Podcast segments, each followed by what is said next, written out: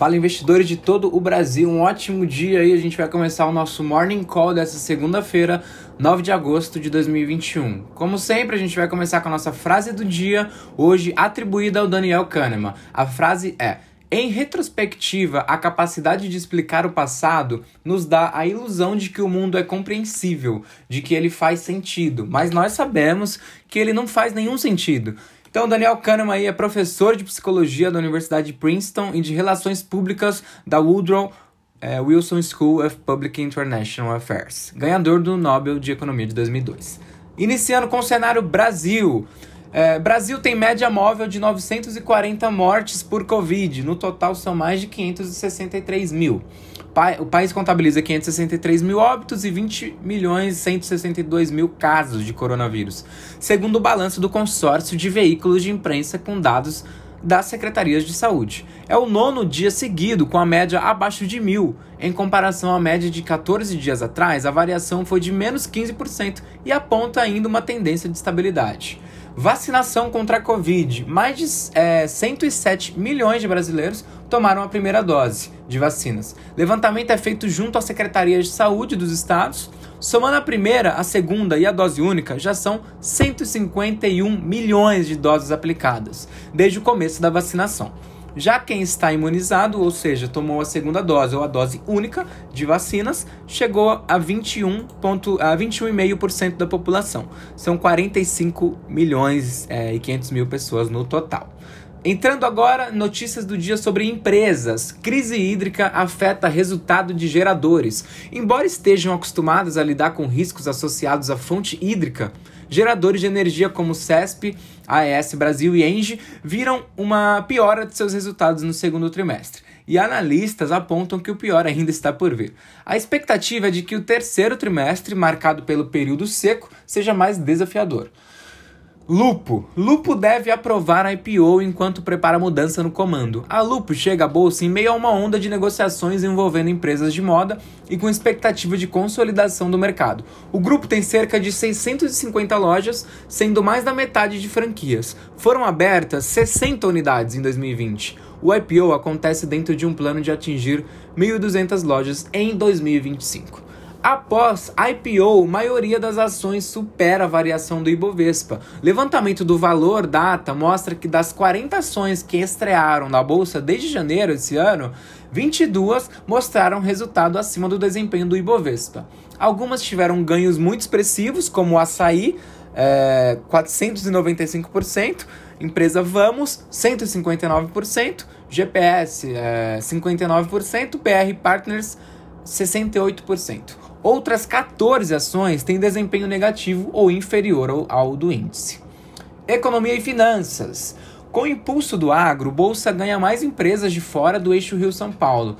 Em 2021, empresas como a Boa Safra de sementes e a Jales Machado de soja estrearam na B3, que ainda enfrenta dificuldades para atrair empreendedores de fora dos grandes centros. 60% dos negócios listados têm sede no estado de São Paulo. Indústria competitiva do país encolheu em cinco anos, aponta estudo. O Brasil perdeu competitividade e diversificação no mercado internacional nos últimos cinco anos.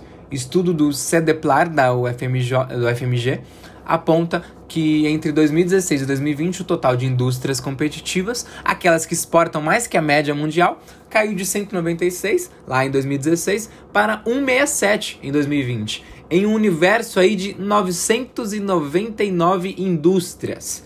Reserva do Tesouro em ano eleitoral vai a um trilhão de reais. Esse é o colchão de liquidez, entre aspas, recurso que o governo tem exclusivamente para o pagamento da dívida e que funciona como uma espécie de seguro para o enfrentamento de instabilidades e movimentos de alta volatilidade dos preços dos principais indicadores no mercado, como juros e dólar.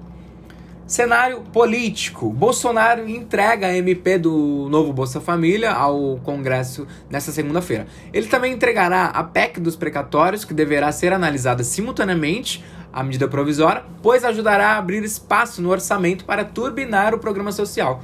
Bolsonaro tem dito querer dobrar o valor atual, chegando aí a 400 reais. Porém, a equipe econômica defende que o que cabe no teto de gastos é um benefício de até 300 reais.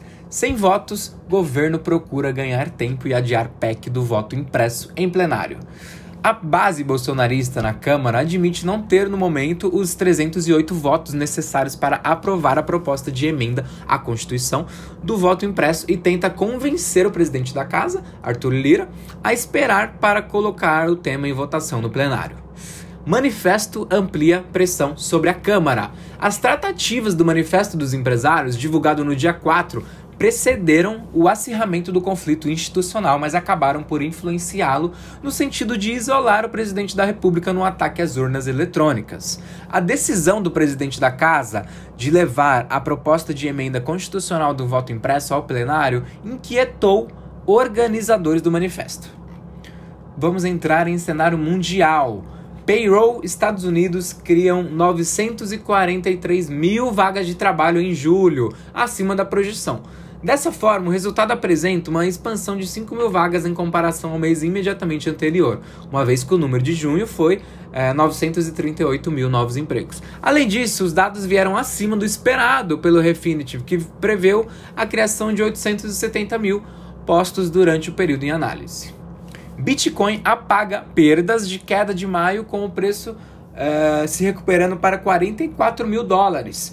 Pelo menos dois indicadores esperavam que o Bitcoin seguisse tendências de alta massivas. O primeiro foi o Entry Adjusted Net Unrealized Profit Loss, é, NYPL, da Glassnode, que auxilia os investidores a determinar se a rede Bitcoin como um todo está atualmente em um estado de lucros ou perdas. Basicamente é isso. Mercados internacionais, bolsas mundiais operam em sentidos variados após payroll e com investidores atentos à variante Delta. Os índices futuros americanos recuam nesta segunda-feira, enquanto que as bolsas asiáticas tiveram em sua maioria resultados positivos e as europeias desempenhos variados. Na sexta, o relatório do Departamento de Emprego dos Estados Unidos, que indicou a criação de 943 mil vagas em julho, a expectativa de analistas ouvidos pela Dow Jones era da criação de 845 mil vagas. Assim, a taxa de desemprego caiu para é, 5,4%, abaixo também da expectativa que era 5,7%. Agora, analistas observam se o Federal Reserve se baseará nos resultados para reduzir as medidas expansionistas e desacelerar o seu programa de compra de títulos. Na sexta, ações do setor financeiro tiveram as maiores altas, contribuindo para elevar a perspectiva de lucro dos bancos. Empresas dos setores industrial, de varejo e de energia também tiveram alta após a divulgação do relatório de emprego. O rendimento dos títulos do Tesouro Americano subiu 1,3% após a divulgação do relatório. Isso contribuiu para que ações de empresas de tecnologia recuassem. No domingo, senadores americanos se reuniram para discutir a aprovação de uma lei que investirá um trilhão de, de dólares em infraestrutura, uma prioridade política do presidente Joe Biden. Assim, o Senado deverá realizar a votação final do projeto na terça. As bolsas asiáticas têm em sua maioria altas, né? Mas segundo os dados divulgados na China, as exportações na China cresceram 19,3% em relação a um ano atrás frente ao ganho de 32% de junho e expectativa de 20% de analistas. As importações cresceram 28%, já menos do que a previsão de 33%. No, na segunda-feira, foi divulgado o índice de inflação do consumidor relativo a julho na China, que teve alta de 1% em relação a um ano antes, frente, gran, é, frente ganho de 1,1% no mês anterior e abaixo da meta do governo de 3% a Indonésia também, por um forte surto de Covid e também a forte avanço na Austrália, onde regi é, foram registrados 280 novos casos no domingo. Segundo a imprensa local, 15 milhões de pessoas, ou cerca de 60% da população, estão sob medidas rígidas de lockdown em meio ao avanço da variante Delta do coronavírus.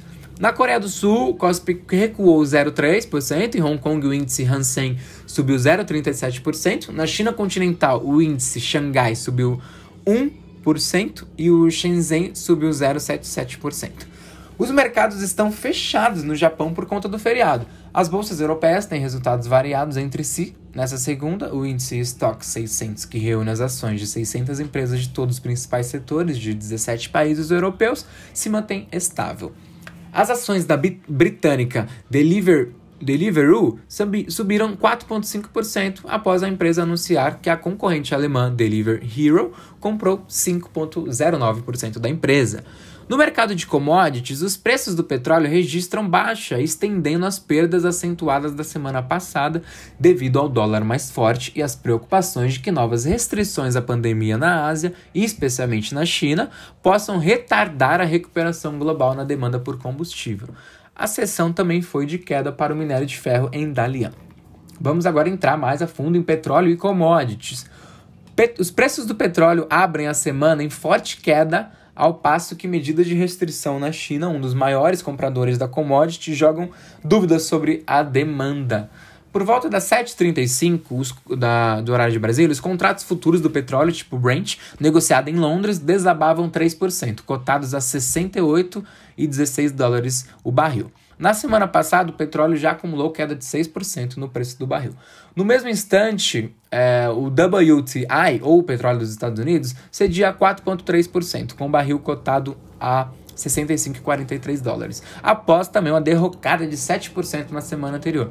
A China intensificou as medidas para proteger sua capital Pequim, no momento em que o aumento nos casos de coronavírus devido à variante Delta atingiu várias cidades do país. No último sábado, 7, a Comissão Nacional de Saúde informou 107 novos casos confirmados de coronavírus para 6 de agosto, contra 124 um dia antes. Aqueles que estão atualmente fora de Pequim, em áreas de maior risco, devem adiar temporariamente o seu retorno e outros devem ter um teste negativo para a Covid-19.